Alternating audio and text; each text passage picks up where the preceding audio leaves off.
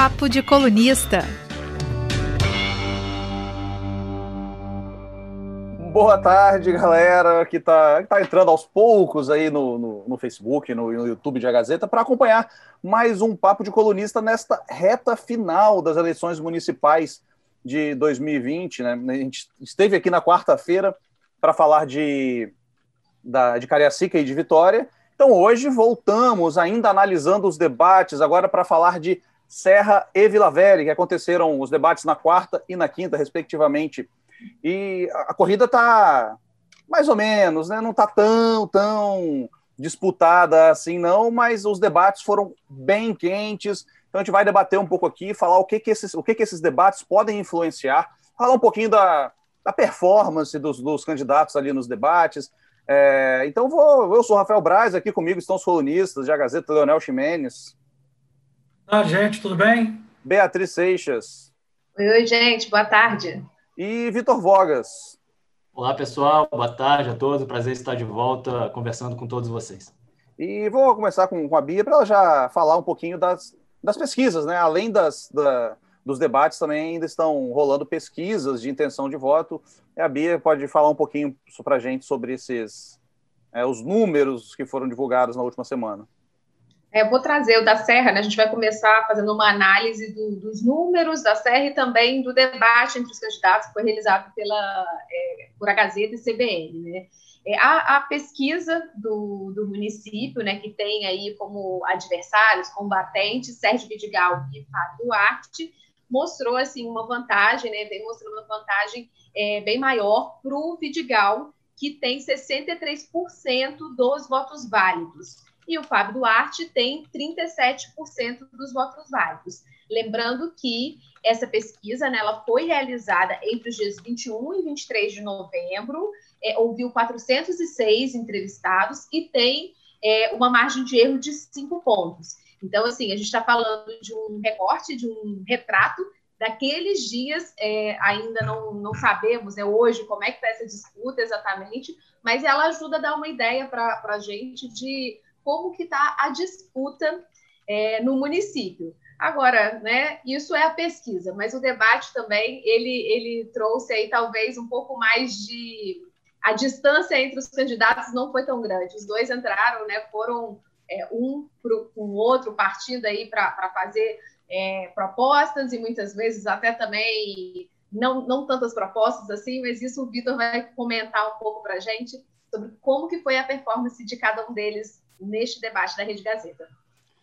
Bia, colegas, a todos que nos assistem, temos que ser, não podemos mentir, né? Temos que ser sempre sinceros aqui, prezamos pela verdade, pela sinceridade. Esse debate, particularmente esse debate entre os candidatos a prefeito uh, que disputam o segundo turno na Serra não foi dos mais empolgantes, na minha avaliação. E eu assisti a todos ali, literalmente de camarote, porque fiquei uh, em todos eles ali exatamente atrás das câmeras, dentro do estúdio, para observar ali os bastidores e tudo. É, eu posso dizer que esse, esse confronto entre Sérgio Vidigal e Fábio Duarte é, não chegou a empolgar o Sérgio Vidigal é, por liderar com certa folga as pesquisas. É, ele foi mais é, realmente para administrar o resultado, é, embora embora até tenha é, sido um pouco mais agressivo, né, atacado mesmo o seu adversário em alguns momentos, mas não se complicou, né, que é uma estratégia assim bem comum de quem está é, de quem está na frente, né, assim, evitar correr muitos riscos. Então ele foi pelo 0 a 0 ou pelo, enfim, 1 a 1, 2 a 2, foi para segurar bem o empate, conseguiu isso, talvez até uma pequena vitória na minha avaliação, o Vidigal uh, tenha se saído talvez até um pouquinho melhor que seu oponente, Fábio Duarte. É, talvez ele tenha é, obtido uma ligeira vantagem, uma vez que se mostrou um pouco mais é, seguro, ele é, se mostrou mais convicto e, acima de tudo, mais vibrante do que o Fábio Duarte. Achei o Fábio um pouco travado, uh, um pouco tímido, acho que a palavra é essa. O Fábio Duarte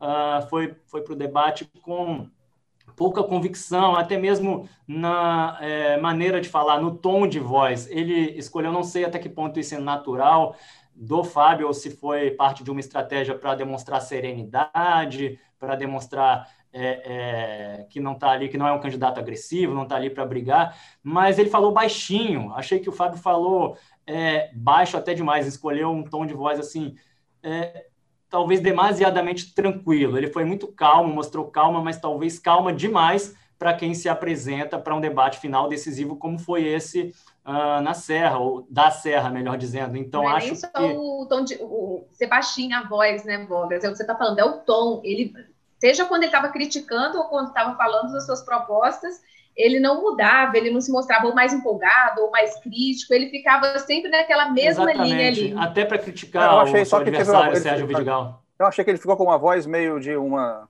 O tom de voz, na verdade, a coisa meio de sofrida, sabe? Uma coisa uhum. meio, olha que absurdo o que está sendo falado.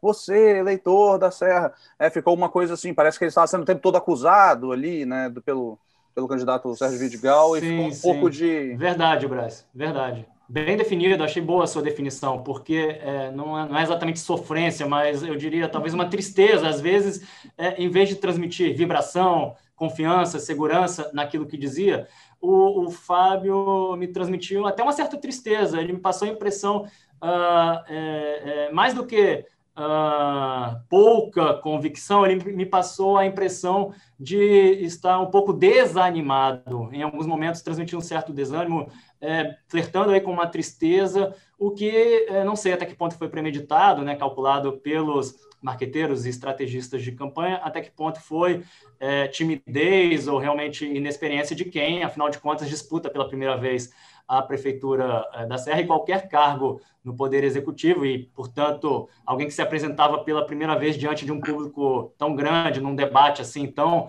é, é importante, diante de um adversário que, é, ao contrário dele, tem muita experiência, né? É, isso a gente não pode negar, quer dizer, independentemente aí de uma análise sobre méritos e deméritos do Sérgio Vidigal, é um fato histórico inegável que ele tem uma longa rodagem política. Então, Vidigal, quer dizer, o que eu quero dizer é o seguinte: enquanto aquela situação era inédita para Fábio, enquanto o candidato da rede, apoiado pelo prefeito Aldifax, se via naquela situação pela primeira vez na sua é, iniciante trajetória política, o Sérgio Vidigal já está cansado de passar por aquele tipo de situação, de debate, desejando bater contra o próprio Audifax, e aí pegando meu próprio gancho, já que eu estou falando do Audifax, e aí entrando mais assim na análise de estratégias, não tanto de, de performance, de, de é, entrando mais no conteúdo do que na forma como se apresentaram, é muito interessante frisar que é, um, talvez nem Fábio nem Vidigal, talvez o grande protagonista é, embora ausente desse debate final da Serra, tenha sido justamente o atual prefeito Aldifax Barcelos, um homem que não estava lá, mas que estava, de certo modo, presente mesmo na sua ausência. Por que, que eu estou dizendo isso? Porque, é, como já disse, todos nós uh, sabemos, mas uh, nunca é demais repetir, o Fábio é o candidato da situação, escolhido, lançado e apoiado pelo Aldifax, que vem a ser a nêmesis política, né, o grande adversário político histórico do Vidigal. Então, é, é, mesmo que Aldifax não estivesse ali, ele meio que se fez representar é, por intermédio do seu candidato, o Fábio. Né? O Aldifax estava ali através do Fábio. E, é, em muitos momentos, aliás, acho que foi essa a tônica do debate, a contenda ali virou uma espécie de disputa ou de comparação de resultados entre o atual uh, governo, os oito anos de, de gestão do Aldifax Barcelos, representados pelo Fábio, de um lado, e do outro, uh, o governo anterior do Sérgio Vidigal. Foi uma comparação do último governo de Sérgio Vidigal, que já ficou até um pouco no passado, de 2009 a 2012, com o atual governo do Aldifax. Então, ficou muito uma comparação de resultados de quem fez mais, quem fez menos, quem não fez. O próprio Fábio para concluir essa, essa minha parte da análise, o próprio Fábio, gente, levou assim, ele levou o debate muito para esse lado, uma vez que ele ficava o tempo todo, ele ficava o tempo todo a repetir uh, detalhes do plano de governo de 2008, é, o plano de governo, o programa de governo com o, com, com o qual o Vidigal se apresentou é, para a eleição de 2008, a última campanha vitoriosa de Vidigal para prefeito da Serra. Então, o Fábio ficava se agarrando ali ao plano de governo de 2008 do Vidigal para dizer: olha, aqui em 2008, você fez essa proposta, você já tinha feito essa promessa, no entanto, é, não cumpriu nada, né? não concretizou nada daquilo que prometeu lá atrás, em 2008, e agora você está vindo de novo, Vidigal, com as mesmas promessas repetidas ou requentadas, que foi até a expressão que ele usou. Aí o Vidigal falava: olha, na verdade, não, lá atrás, no meu governo de 2009 a 2012, eu lancei as bases, eu iniciei as obras, iniciei os projetos, mas aí entrou o meu, o meu sucessor, Aldífacas, que teve oito anos depois de mim e não deu continuidade a nada uh, daquilo que eu plantei, das sementes que eu tinha. É, é, que eu tinha espalhado e ele não conseguiu, teve oito anos para fazer, mas não encerrou as obras que eu iniciei, nem deu continuidade aos serviços que eu comecei a implantar. É, gente, boa tarde. Eu queria só complementar o que o Vitor falou. É uma eleição muito curiosa essa na Serra. Parece que tem um, um candidato terceirizado.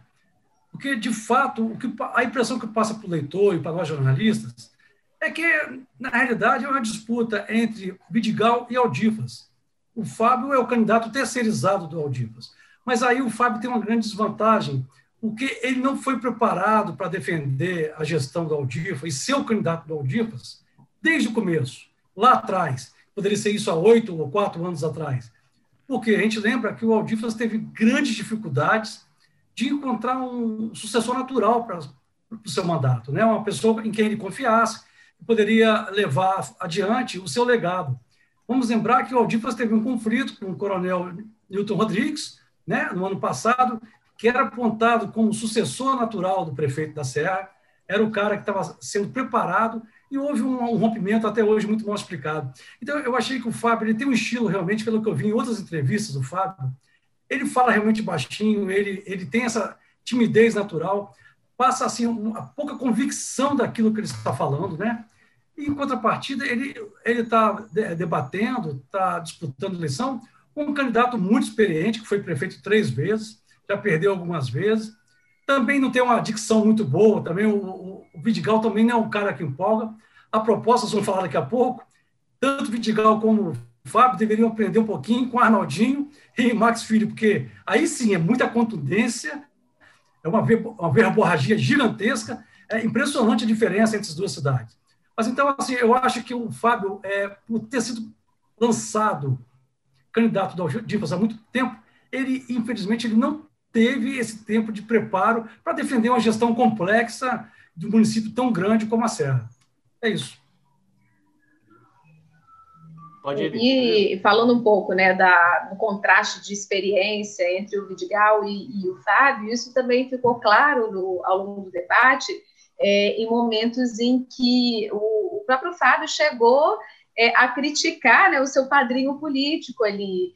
É, isso foram trazidas perguntas, é, uma, uma delas colocando até o, em relação a uma entrevista que foi dada pelo Fábio, jornalista da Gazeta, alguns dias antes, e que é, o Fábio, naquela ocasião, fez uma crítica ao DIFAS em relação à, à limpeza urbana, né, é, ter, ter, brigas aí com líderes comunitários, e eu, o Fábio expôs isso. Isso voltou e, depois. É, era até um pouco mais grave, me perdoe, só para. Pode, pode dar o contexto aí mais. É, para completar, é, porque a Serra é aquela coisa ali, né? Aquele antagonismo permanente entre é, Vidigal e apoiadores de Vidigal e Aldifax e quem apoia o atual prefeito. Então você está com um ou está com outro. E aí o que o Fábio disse, em outras palavras, foi que o Aldifax não realizava devidamente a, o serviço de limpeza urbana em bairros é, sob influência de líderes comunitários que não o apoiam, que apoiam ou que fazem oposição ao atual prefeito. Quer dizer, não é um favorecimento político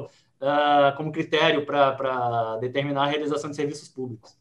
É, e por mais que assim ele é, ache isso, né, que não é correto e claro todos nós concordamos com isso, é, é mostra essa falta de experiência dele, é, ele tornar público essa crítica que ele tem. Ele não é que não vai ter críticas né, ao, ao seu antecessor ali, né, ao potencial antecessor, mas é, colocar isso tão abertamente, ele acabou jogando, dando pólvora né, para o adversário dele usar. Então, assim, acho que é, mostra aí um pouco desse contraste que existe entre os dois candidatos. É, tem uma coisa muito curiosa, né? Que a gente, é, a gente, as pesquisas que a gente falou, elas meio que mostram a, a, a, distância entre os candidatos, mostram como foi o primeiro turno ali também em, na cidade da Serra. Mas tem uma, uma coisa curiosa é que a gente fica falando que é, tem uma rivalidade entre Aldifas, Barcelos e Sérgio Vidigal.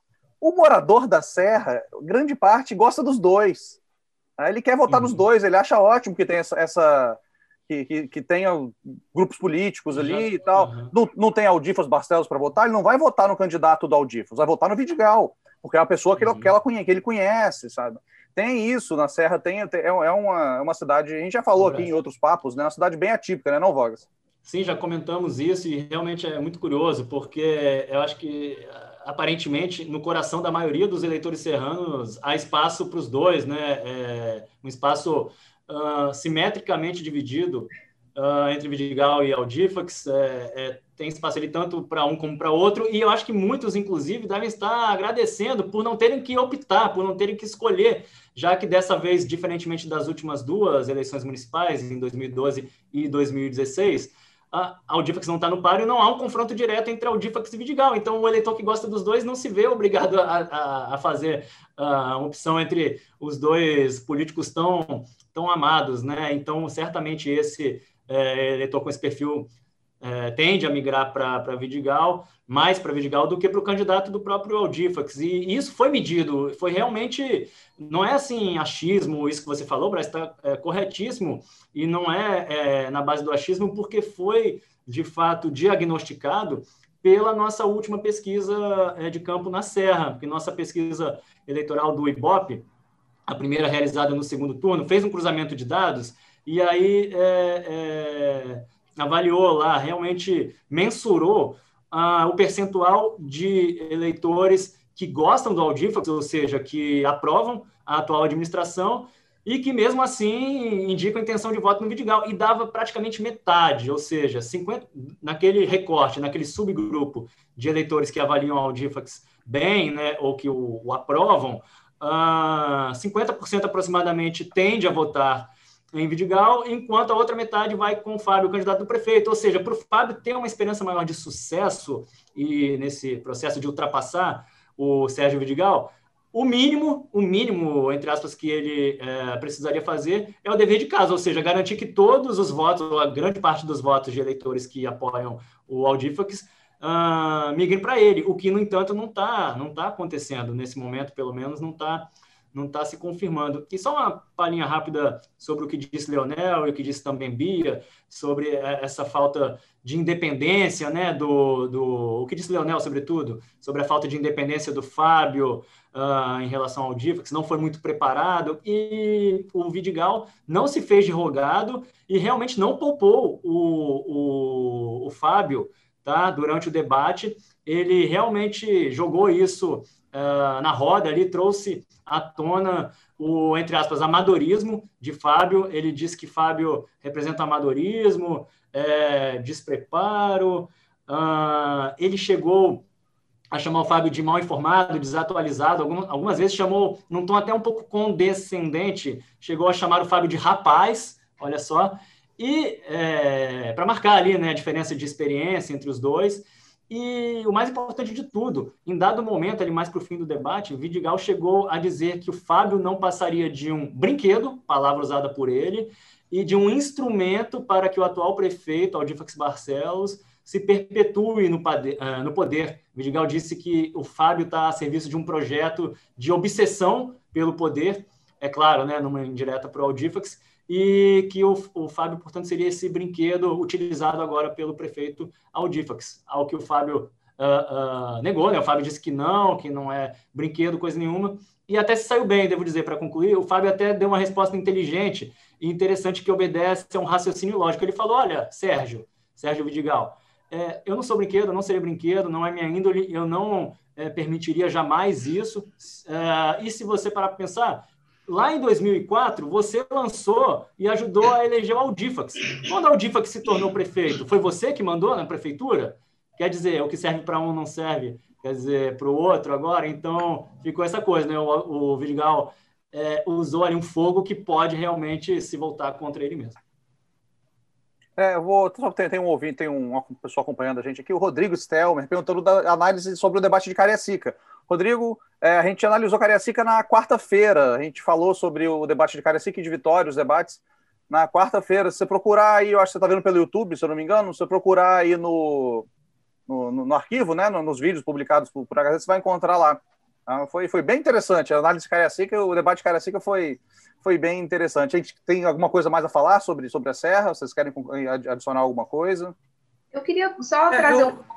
Pode falar, Leonardo, fica à vontade. Não, não, pode falar. Eu espero para falar.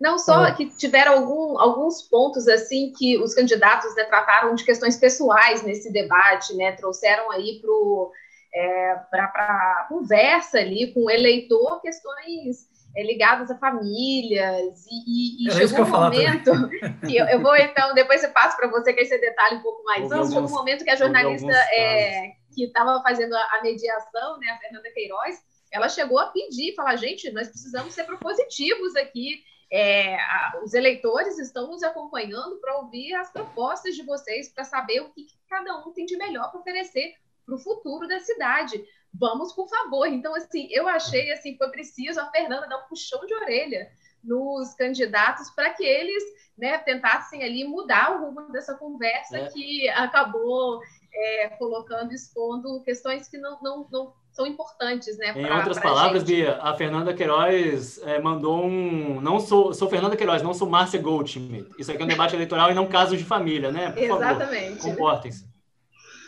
Leonel? É, foi um momento mais talvez um dos momentos mais tensos do debate foi um pouco mais no final.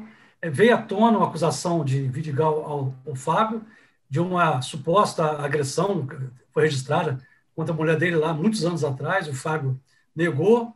E isso também, nós vamos, podemos dizer daqui a pouco, também aconteceu em Vila Velha. O Max Filho fez uma acusação semelhante ao Arnaldinho. Vocês verem, gente, como no segundo turno a, a eleição toma assim, uma dimensão de rivalidade que às vezes as pessoas até extrapolam o ambiente político, as questões administrativas, e parte até para a questão pessoal, que é, que é muito lamentável. Né? Isso não foi um caso isolado, isso tem, isso tem acontecido de uma forma recorrente aqui no Espírito Santo e em outros lugares do Brasil. Tá? Foi muito tenso, realmente. Só que... achei que o Fábio... Desculpa, Brad. Não, não, não, eu ia falar só fazer só uma brincadeira, pode falar. Não, eu só achei que o Fábio também, ali também nesse momento, por incrível que pareça, mostrou também um pouco da sua inexperiência. Também nesse momento aflorou um pouco da falta de traquejo, porque ele, ele, é, ele mordeu um pouco a isca, não, ele deu detalhes, ele deu nomes da, da, a, da atual mulher, da ex-companheira, e entrou ali num grau de detalhamento que eu acho que não teria sido nem cabível nem necessário. Ele não tinha por que é, fazer isso, até acabou expondo um pouco ao citar os nomes uh, e detalhes da, da história do caso de família. E aí é, todo mundo ficou se perguntando, não vou repetir os nomes, mas bom, eu eu estava lá dentro, não entendi essa parte. Sinceramente, eu não conseguia entender a explicação, porque era uma coisa muito específica da família. Falei, quem é fulana? Quem é Beltrana? Sabe? Como se todos fôssemos íntimos. Né? É, então também ali achei que ele deu uma, uma pequena um pequeno vacilo. Eu acho que então falamos sobre a Serra, sobre os debates, sobre o debate da Serra entre o, o candidato Fábio Duarte da Rede e o, o Sérgio Vidigal do PDT eleições domingo, dia 29, acho que seja. Você ainda não sabe quem vai votar, pode dar tempo de dar uma pesquisada, rever os debates, estão todos disponíveis lá, é, é, é bom dizer. Rever as nossas análises também, que está sendo ao vivo e depois vai continuar disponível. E agora vamos passar para o debate que foi muito quente também, como o Leonel já adiantou ali, foi, foi bem, bem tenso ontem entre o candidato Max Filho, do, do PSDB, e o Arnaldinho Borgo, do Podemos, que também é, tem uma situação de pesquisa até um pouco similar à da Serra, né, Bia? É, o Arnaldinho Borgo está na frente, né, com 65% dos votos válidos, e o Max Filho tem 35%. Então, assim, é bem, bem parecida ali com a da Serra, mas nesse caso o Arnaldinho ainda abrindo uma vantagem maior sobre o seu adversário. É, em Vila Velha, essa pesquisa também ouviu 406 pessoas, tem uma margem de erro também de 5 pontos percentuais, e ela foi realizada entre os dias 19 e 21 de novembro. Então, lembrando, esse retrato que nós estamos trazendo aqui é, de, é, é o que foi capturado nesses dias, né? Muita água rola, muita coisa pode acontecer, mas a vantagem é bem expressiva. Agora, a vantagem tão expressiva assim a gente não notou no debate, não, né, Leonel? Os dois foram com tudo um para cima do outro, né? É, é, Vila Velha manteve a tradição, né, gente? De debates absolutamente ríspidos, muito agressivos. Eu até brincava com os nossos colegas aqui, os jornalistas aqui da Gazeta, os colunistas, para gente, leva a toalha para ver o debate, porque vai respingar sangue. Quer dizer, é uma metáfora, mas que expressa muito bem o que aconteceu. A primeira pergunta de Max Filho para Arnaldinho Borgo já foi uma pergunta, vamos dizer assim, incisiva. Já é uma pergunta para deixar o candidato já nas cordas, né? E vamos lembrar que isso também ocorreu há oito anos atrás, quando Neucimar Fraga é, disputou a reeleição dele, perdeu, uma briga muito grande. O, o, então, o prefeito vencedor foi Rodinei Miranda, foi muito agressivo. E há quatro anos também outra cena de agressividade imensa. Não sei se, se as pessoas lembram, o jornal A Gazeta até estampou uma foto famosa, o Max Filho olhando assim para o Nilcimar Fraga, um sentado perto do outro, ali não tinha Covid, estava melhor. E essa foto, como se estivesse apontando assim, apontando meu dedo em riste no uhum. rosto do Nilcimar. Dedão essa na cara. foto foi, foi, foi para a capa do jornal, dedão na cara, literalmente. E na capa. Então, quer dizer, quem esperava um debate acalorado em Vila Velha, aconteceu. É, Arnaldinho Borgo é, teve a estratégia de atacar, evidentemente, a gestão do, do, do, prefeito, dizendo que ele não tem propostas concretas, que ele só pensa em atacar. Fala assim, prefeito, apresenta alguma proposta, apresenta alguma proposta. De desafio, né? Ele, usou, ele usava essa palavra desafiou. ainda, né? Uhum. E o prefeito é, insistindo, desde o começo também, tentando vincular o nome do Arnaldinho Borgo ao presidente da Câmara, o, o nosso Ivan Carlini, Ivan Carlini Dom Ivan. que não foi reeleito depois de sete anos, não foi reeleito. E o é, não, me permite, Max, Max tentando associar o, o, Arnaldinho ao Ivan Carlini e a camarilha do Ivan Carlini, que foi a expressão repetida por ele, assim, constantemente. É, foram, foram termos muito duros. O Arnaldinho, inclusive, usou um tom de deboche, falando do Max Nóquio. Depois, qual foi o mesmo termo que ele usou?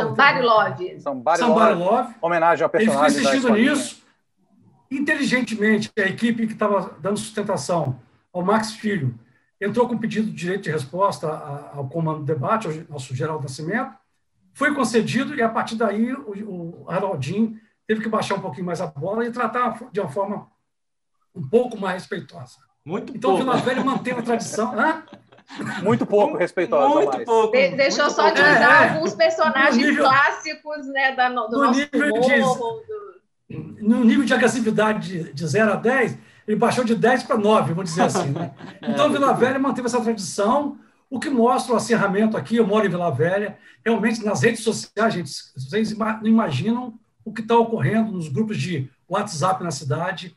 É uma sujeirada, é, um, é uma coisa assim, nível muito baixo, o que eu lamento muito, tá? Porque é uma cidade que tem grandes problemas estruturais para serem discutidos, como as enchentes, que foi tema de ontem, isso está tá sendo deixado em segundo plano para dar vez aos ataques pessoais. Isso é lamentável, mas a eleição de Vila Velha é assim, infelizmente, e neste ano não foi diferente. Tá só um adendozinho, o Leonel falou dessa foto clássica do, do, do Max Filho com o Neucimar. Nas, na Gazeta tem umas fotos do nosso colega Fernando Madeira, do debate de ontem, que se não tivesse a separação, teria dedo na cara também. Tem umas fotos sensacionais do colega Fernando Madeira lá na Gazeta dar uma olhada na, na, no texto sobre a pesquisa, sobre o, o, debate de ontem, que vai ter. Vai, vai encontrar umas fotos bem, bem legais e entender. Essa um separação pouco... que, desculpa, que ele está colocando é aquela separação de acrílico, isso, né? Isso. Até como cuidado em relação à a, a, a, Covid, né? E aí ficava, só para quem não viu o debate, ficava um candidato de um lado, o Geraldo Nascimento, né, como ali condutor do, do, debate no centro, e o outro candidato do outro lado. E entre eles tinha justamente é, esse separação de acrílico, né? Separação de acrílico. E aí você conseguia ver que se não tivesse aquilo, ou espirrar, não, o Leonel falou jorrar sangue, mas ali seria cuspe mesmo. Ainda bem que para o bem de todos né, tinha essa proteção. E, sangue, suor e, e saliva. Baba. foi duro, foi duro. É, Nossa, gente. Manda bala, Vitor. Então, é, se me permite uma brincadeira, se vocês, colegas, me permitem a brincadeira e pedindo licença ao público que nos assiste, mas sobretudo a você, Rafael Braz, nosso grande colega mediador, uh, organizador desta bagunça organizada, mas acima de tudo, nosso colunista de, de cultura e, sobretudo, de cinema. É, vamos fazer aqui um exercício de tentar traduzir o que foi até agora essa tetralogia, não sei se o termo está correto, mas esses quatro debates que ocorreram até aqui, nesses quatro municípios já citados, se eu tivesse que, que definir cada um desses debates é, como um filme ou como uma paródia de um filme, vamos lá, pela ordem, eu diria que o de Vitória foi O Óleo de Lorenzo, pois, como até já comentamos, o Lorenzo Pasolini foi bastante escorregadio, assim, até de maneira inteligente, escapando de algumas perguntas muito delicadas para ele. Já no segundo debate, o de Cariacica, uma paródia, o massacre da Célia Elétrica, visto que também, conforme já comentamos, e aí é spoiler, gente, é spoiler de trocadilho ruim mesmo, tá? É, é, mas como já comentamos, a Célia realmente teve um desempenho muito superior uh, em todos os aspectos ao de seu adversário, o Clário Sampaio. No de quarta-feira à noite, na Serra, conforme acabamos de dizer, o homem que não estava lá, que no caso seria o próprio Aldifax Barcelos, e ontem esse debate selvagem entre Max Filho e Arnaldinho Borgo em Vila Velha, é, eu até traduzi, traduzi na minha coluna de hoje, de manhã, aliás, entrou ao ar ontem à noite mesmo, logo após o debate, é, em A Gazeta, como um duelo entre dois personagens aí de filmes de combate e de ação muito famosos do cinema. De um lado, Mad Max, que foi incorporado pelo prefeito Max Filho, e do outro, Arnaldinho Ciborgo, que também respondeu à altura a todos os ataques ali. Então, na verdade, o debate em Vila Velha é, se tornou, acabou sendo um espetáculo é, é, bem assim violento. Esse espetáculo oferecido ao público foi uma luta épica. Só não teve luta corporal mesmo. Aí o chão do estúdio, eu estava lá atrás das câmeras novamente, é, praticamente tremeu. As paredes ali de acrílico, né, daquelas barreirinhas de proteção de acrílico, por pouco não trincaram. A tensão no ar dentro do estúdio, meus amigos, estava palpável. É, o juiz, na verdade, o, o, mediador do debate, nosso colega jornalista Geraldo Nascimento, ficou muitas vezes ali, até por estar fisicamente postado entre os dois contendores, ele ficou meio que numa situação de juiz mesmo ali é, é, entre os dois gladiadores e esse debate, na verdade, vamos falar a verdade, todos nós temos um lado um pouquinho sádico, né? Gostamos de ver ali um pouco uh, o circo pegar fogo.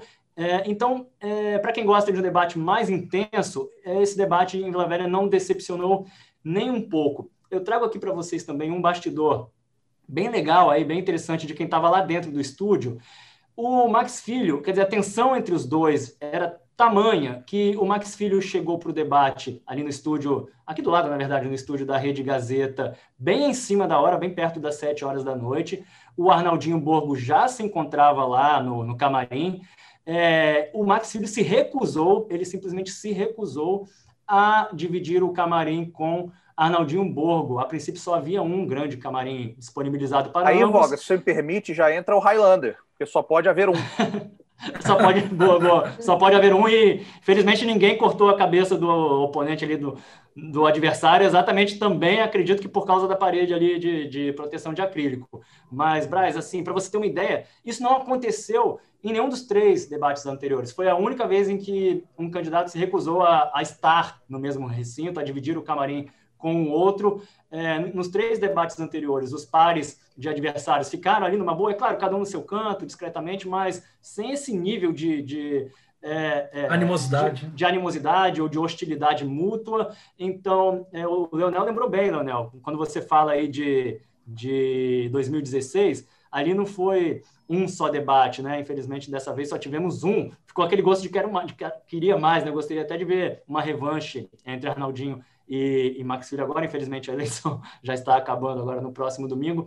Mas em 2016 foram três debates muito intensos e, e, acalorados também entre Max Filho e seu então principal concorrente, o ex-prefeito Neucimar Fraga, e ele realmente houve dedão na cara. Dessa vez, concordo que só não houve dedão na cara por causa da, é, da separação e do, distan do, distanciamento físico, perdão, entre Max Filho e Arnaldinho. Agora eu trago também, para concluir, um outro bastidor bem interessante, que foi o seguinte: apesar da separação física, das paredinhas de acrílico e também é, da, da câmera e da necessidade de olhar é, é, para frente para as câmeras, isso foi ignorado muitas vezes, tanto por Arnaldinho como principalmente verdade. por Max Filho, e em mais de uma ocasião, na verdade, aí seguidamente ao longo do debate, o Max Filho ignorou a câmera postada é, na frente dele e, deixando de olhar frontalmente, fixamente para a câmera, eu vou fazer aqui, tá? Desculpem, só para reproduzir.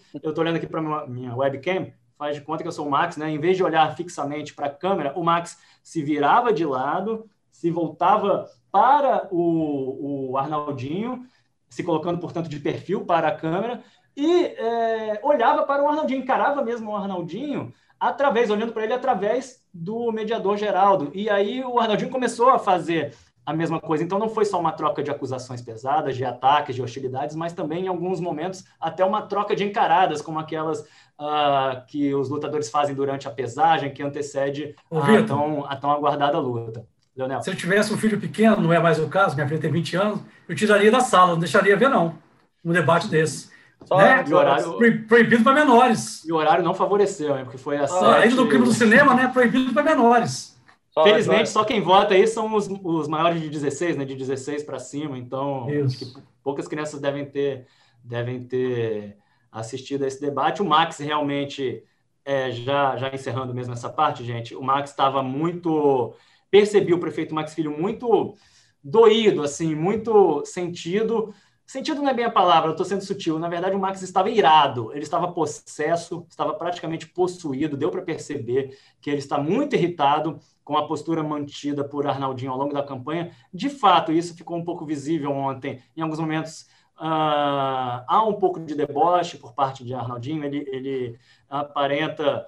Uh, um pouco assim, parece um pouco debochado, um pouco irônico. Isso veio gerando no Max um acúmulo de irritação que ontem explodiu. O debate de ontem foi praticamente a erupção do vulcão, essa escalada de tensão que já vinha entre os dois explodiu no debate de ontem. Parece que o Max estava eh, guardando isso e pôs para fora, despejou ali tudo de uma vez.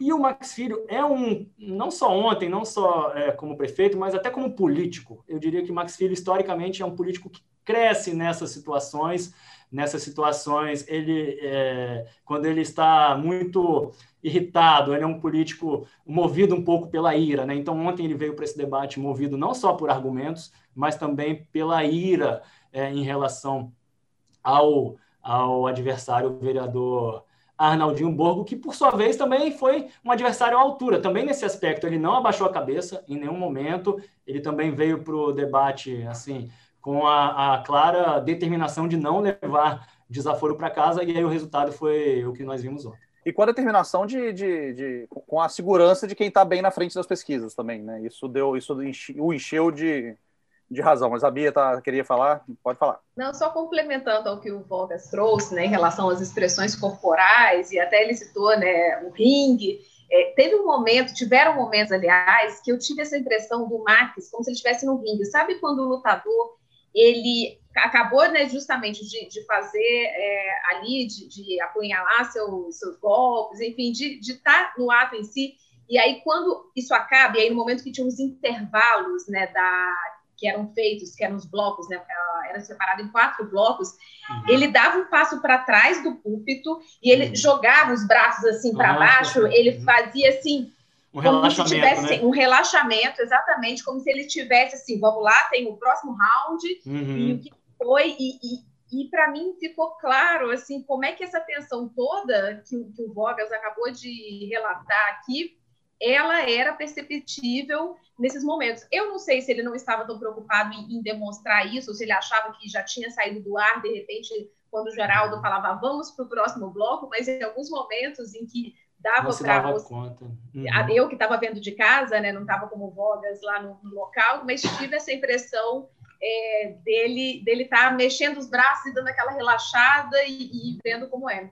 E a outra expressão também que me chamou a atenção do, do Arnaldinho, e aí eu não sei se é uma característica dele é, ou se o debate que, que colocou isso, é que ele sempre falava, parecia que estava rindo ele falava, então isso trazia um tomzinho de deboche também para a fala dele. o jeito da boca dele, assim, era sempre mostrando, falando, ele atacava ou ele mostrava a proposta e com um sorriso no rosto, uhum. que me pareceu, assim, é, bem curioso também, mas eu não sei se... Bia, e um é... detalhe curioso, é, tem, fechando seu parênteses, tem tudo a ver, porque isso não fui eu que observei, foi uma colega atenta que observou e me passou, também estava lá é, é, no estúdio. Arnaldinho falava sempre sorrindo, mesmo quando tinha que ironizar ou, ou criticar o Max, ele mantinha um certo sorriso. Acabava de falar, tirava o sorriso da cara. Um sorriso bastante, bastante ensaiada, né? Ou um próprio. É, exatamente. Pode ser, uma um colega nossa nervoso. também falou isso ontem comigo. Eu, quando eu fico nervosa, eu fico rindo, até para situação, notícia triste, talvez ele estivesse fazendo. Agora, eu não sei se é nervosismo ou se é uma forma também de, de você desafiar o seu oponente, porque é muito ruim quando alguém fica falando com você com essa cara de deboche. A gente se sente intimidada, é natural. Ô, Bia. É, eu, acho, eu acho compreensível. Eu não queria falar. Desculpa, vai lá, Leonel, depois não é. Eu acho compreensível a, a, postura do Max Filho ontem naquele debate. É, vamos lembrar que ele reclamou que no, na, no primeiro turno não houve debates. Evidentemente, não dá para ver debate com 12, 13, 14 candidatos. É inexequível. Você não consegue, de uma forma racional, em tão pouco tempo, organizar um debate com tantos candidatos. Ainda então, mais numa pandemia, né, Leonel? Ainda mais com pandemia, exato. Bem lembrado, Bia. Então, uhum. quer dizer, é, o segundo turno sim foi esse momento privilegiado. E o Marques, é, eu acho que ele viu no debate de ontem aqui na Rede Gazeta, promovido pelo jornal A Gazeta e a CBN, um momento assim crucial da tentativa de superar o Arnaldinho Borgo. Vamos lembrar que o Arnaldinho Borgo teve uma vantagem considerável no primeiro turno, e, e, a, e a, pesquisa já mostra no, no, segundo turno também uma vantagem consolidada. Então, eu acho que o Max Filho, ele pensou assim, gente, é um momento que eu tenho que dar tudo de mim para tentar mostrar ao eleitor de Vila Velha, na visão do Max Filho, que o Arnaldinho é despreparado, que ele não tem propostas execuíveis, que ele vende fantasias, e eu tenho experiência, eu estou fazendo, né? Então, eu acho que foi muito dessa tensão acumulada do primeiro turno e das pesquisas uhum. também, que levou o Max Filho a ter essa, essa postura agressiva. Eu só queria só concluir, eu, como moro em Vila Velha há muitos anos, o Max Filho tem todos os jeitos, os trejeitos, a maneira de falar do pai dele, o ex-governador Max Mauro. É impressionante. Total. O Max Filho herdou todo o capital político, até algumas, alguns traços humanos, mas também a forma de falar, de ser contundente, de esticar as sílabas no final. Uhum. Gente, é impressionante como a é prosódia, é... a, a entonação é idêntica, na verdade. É Posso... É idêntica, gente. Quem vou, ouviu o Max um... Filho, quem, quem ouviu o ex-governador há 40 anos e houve o Max Filho agora, gente, parece que o, o governador Max Mauro está rejuvenescido no Max Filho nesse sentido. É Mais um filme aí, ó. Leonel. Mais um filme, como é Benjamin Button, que nós temos. tá, o Max Mauro está rejuvenescendo, está envelhecendo de trás para frente, é, enfim. Isso, Pode isso, ser. isso. O, o, Leonel, o que eu ia dizer tem tudo a ver, na verdade, tem muito a ver com o que você acaba de dizer. E, mas aí você fez esse último comentário, me, me trouxe aqui à mente uma lembrança. E eu gostaria de dar esse testemunho aqui para os espectadores, para vocês, colegas, para o público, principalmente, que nos acompanha, porque é, é, muito, muito curioso, um testemunho pessoal disso que você é, comentou sobre essa semelhança entre o filho e o pai, o, o, o Filho e o velho Max Mauro. O velho Max, assim, a diferença entre eles deve ser de 30 anos no máximo, mas assim, às vezes parecem a mesma pessoa. E aí, no fim do ano passado, finzinho de dezembro, eu fui ao gabinete, fui entrevistar o prefeito Max Filho no gabinete dele. Inclusive, curiosamente, o tema foi até o Fomplata, o famoso Fomplata, o financiamento é, é, obtido pela gestão de Max Filho junto a um fundo internacional de, de, de, de crédito, né, um empréstimo para a realização de projetos na cidade. Foi até um tema bastante recorrente no debate de ontem. E aí o Max estava me explicando o que é o projeto, o que é o financiamento, essa operação de crédito, tá, tá, tá, tá, tá. tá. Lá para as tantas, eu, eu tive nitidamente a impressão, e olha que eu não conheço tão bem o, o, velho Max Mauro, mas eu tive a impressão de estar ouvindo não o filho, e sim o pai dele, o ex-governador. É tamanha a semelhança na voz. Na é e aí eu fiz um exercício, é eu fiz. Max Filho, se você está me vendo agora, ou, ouvir isso algum dia, não contei isso para o senhor, agora eu digo, por, ali no meio da entrevista, eu fechei os olhos, fiz um exercício rápido, fechei os olhos para imaginar, olha só, e parecia realmente, sem ver quem estava diante de mim, é, poderia ser qualquer um dos dois. Sinceramente, tamanha a, a semelhança. Agora, Verdade. fechando esse parênteses, voltando para a questão das estratégias, Leonel, sobre esse vale tudo, ou, esse, ou esse tudo ou nada que você falou, eu concordo inteiramente. Penso que essa postura do Max tem tudo a ver com as pesquisas mais recentes eleitorais sobre o, o, cenário de segundo turno em Vila Velha, que não são nada favoráveis ao Max Filho, muito pelo contrário. É, todas elas, tanto as nossas como a que já vimos de outros institutos, apontam uma vantagem ampla hoje para Arnaldinho Borgo. Na cidade mesmo, eu fui lá a Vila Velha hoje de manhã, é, circulei um pouco ali por Itapuã, alguns bairros ali da cidade, me parece até visualmente que a campanha do Arnaldinho está muito mais forte. Tem hoje eu encontro uma maior adesão ah, na cidade pelas ruas de Vila Velha. Então, um cenário muito desfavorável para o Max. Em debates, ah, um debate pelo menos anterior que eu vi em uma outra emissora, e o Max foi muito mais sereno, ele foi para o debate muito mais tranquilo. Achei até estranho. Me parece que ele realmente estava ali ainda na esperança de tentar reverter o quadro na base ali da, da tranquilidade, dos argumentos o que aparentemente não é, logrou, não foi possível. E aí, realmente, nessa última oportunidade, no último grande debate entre ele e Arnaldinho, ele foi por tudo ou nada, é, concluindo que, de fato, a essa altura, perdendo por um, perdendo por dez, já diz o ditado futebolístico, ele já não tem nada ou tem muito pouco a perder. E aí, assim, sobre a, as estratégias de, é, de parte a parte ali, de cada candidato, me pareceu, assim, de fato, que o, o Max Filho foi para o debate com uma intenção muito clara. Vou desconstruir o meu adversário no que ele diz ter de novo, é, de novidade, no caso. Eu vou desconstruir é, claramente aí para os meus eleitores em Vila Velha esse discurso, essa ideia de que que a Ronaldinho vende, de que seria a renovação política, de que representa é, ideias novas, a nova política, porque, segundo o Max, de novo, o Arnaldinho não teria nada, é, haja visto aí a sua é, experiência de oito anos, né, de dois mandatos como vereador, uma possível conexão política com Ivan Carlini e, principalmente, sua participação no governo anterior de Rodney Miranda. Então, assim, me parece que o Max foi quase num grito de desespero. Olha só, é, você que me assiste, eleitor de Vila Velha, é, e aí ele usou palavras como embuste, como enganação, como estelionato eleitoral. Disse que o povo de Vila Velha no primeiro turno foi vítima de um estelionato eleitoral, que de novo uh, o adversário dele não tem nada. E praticamente fez um, um alerta ali é, do tipo: olha, se vocês quiserem ir com o meu adversário, fiquem sabendo, estou dizendo aqui agora, deixando para a posteridade o registro do que eu disse, de que é um erro, de que o, o o, o, a eleição, a eventual vitória do meu adversário será um erro. Uh, essa aposta aí em algo duvidoso, né? É, é, como já foi feito em 2012 com a eleição do Rodney Miranda, não deu certo. E aí, é, meu adversário seria uma aventura, um risco que Vila Velha não deveria voltar a correr, principalmente no momento de pandemia. Foi essa a síntese do discurso de Max Filho.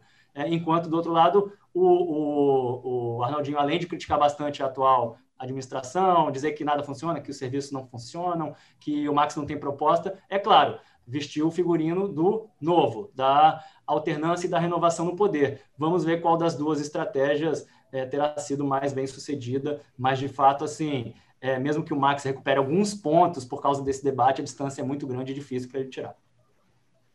É, agora eu queria colocar também, que eu achei muito curioso, é, que depois de toda essa briga, depois de eles se degladiarem, quase avançarem no, no jugular um do outro, né, como falamos já aqui, e, e aí ao final baixou assim, né, uma santidade ali, houve assim, um momento sereno de, do, justamente, né, do, do, do candidato Marques Filho, porque ele estava tenso o tempo inteiro, e aí no final, na mensagem final, né, é para você é, falar o que, que os seus eleitores devem esperar e, e, passar essa mensagem no final do debate, ele, ele leu né, um trecho bíblico e, falou de uma forma muito calma e tentou trazer né, toda essa religiosidade, trazer é, a Deus, a, a, falar, ele até é, citou que falando tudo, tudo eu posso naquele que me fortalece, né? Uhum. E vamos é, colocar o futuro da nossa cidade debaixo dos pés do Todo-Poderoso. Aí, até reforçando o que o Vitor acabou de dizer, que é uma decisão errada agora, né? Nos, nós vamos levar mais quatro anos para consertar. Então, assim, ele juntou essa parte, né? apelou mesmo para a fé das pessoas, apelou aí para a religiosidade, para tentar conseguir é, convencer né? quem, quem, quem o acompanhava. E eu achei muito curioso, porque o tom que foi principalmente, um, ao longo Bia, de todo o debate convencer, mudou muito. Convencer principalmente o eleitorado cristão, que como em qualquer parte do Brasil é muito grande, né, em, em Vila Velha. O Max Filho, diga-se de passagem, é, salvo engano, mas Leonel, Leonel talvez até saiba melhor, é um político religioso, bastante religioso, muito embora nunca tenha transformado isso numa bandeira política, não faz, não é de fazer proselitismo religioso. Me chamou a atenção, de fato, ele ter trazido para o, é, o, o, trecho final do debate, as considerações finais, a leitura de um trecho bíblico e, com certeza, uma mensagem que ele tentou falar diretamente ao coração do, do eleitor cristão. Porém, mais uma vez, repisou esse, esse, essa espécie de alerta, né, de alerta para um possível erro. E, concluindo, gente, eu diria o seguinte, é, o Max além de todas as pedras que ele atirou no, no, no Arnaldinho e recebeu do seu adversário, né, no meio desse apedrejamento, eu acho que ele lançou ali também a pedra fundamental nesse debate para uh, um bloco uh, de oposição um trabalho de oposição a um eventual governo de Arnaldinho Borgo em Vila Velha nos próximos quatro anos. O Max sabe que a situação uh, dele eleitoralmente agora é difícil, né? Uma virada se mostra até um pouco improvável a esta altura, mas ele não vai se dar por vencido. Me parece que é, ao fazer esses alertas e todas essas críticas, ele também está deixando o seguinte recado: olha, nos próximos anos, eu avisei, eu estarei vigilante, até porque o Max estará sem mandato, né? Se perder, eu estarei vigilante na oposição e a minha oposição começou hoje. Foi mais ou menos como eu interpretei. Eu acho que vamos chegando ao fim. Eu só queria responder algumas perguntas aqui também, de, de gente que mandou para a gente. Teve a Késia Alice, estava pedindo para do debate da Serra. O debate da Serra foi a primeira parte deste papo de colunista. Késia, daqui a pouquinho eu acho que você consegue. É, acho que quando a gente encerrar aqui, né, eu acho que você já consegue pegar o vídeo e, e, e voltar. Ou talvez até agora, a gente já não está falando muita coisa importante mesmo. Pode voltar lá e já começar a assistir aí via, via YouTube. E e a Clemilda Batista também está pedindo uma, é, pela reprise dos debates. Os debates estão disponíveis no YouTube de A Gazeta, uh, acho que isso no Facebook de A Gazeta também. E falando em debate, hoje à noite, né, depois da novela da, das nove, tem debate na TV Gazeta. E eu falei hoje à noite, a Gabi vai brigar comigo de novo. Ela acabou de falar comigo que era para falar, Braz, fala nesta sexta-feira, que é bom para o podcast. Eu falei, tá bom, Gabi, vou falar. O que, que eu faço? Falo hoje. Então, nesta sexta-feira, dia 27 de novembro, é, Antevéspera das eleições municipais de 2020, tem, após a novela das nove na Globo, tem debate entre os candidatos de vitória, entre o delegado Lourenço Pasolini e o ex-prefeito João Coser. É, o, o, João Coser, inclusive, eu acho, acho que ele está vendo a gente aqui, porque eu falei esses, na, na quarta-feira que ele não estava passando por Jardim Camburi, e ontem tinha uma militância dele por aqui, recebi algumas mensagens falando que já viram ele aqui pelo bairro. Então significa que nossa audiência está, está qualificada com o ex-prefeito João Coser, candidato João Coser assistindo. A gente já viu também, né? Alguns outros candidatos já, já entraram em contato com a gente depois aqui. Né? Não vou citar nomes para não, não revelar né, algumas coisas, mas também já entraram em contato com a gente. Vocês querem fazer uma consideração final, gente? Eu gostaria, Bryce, eu gostaria de fazer uma utilidade pública, tá?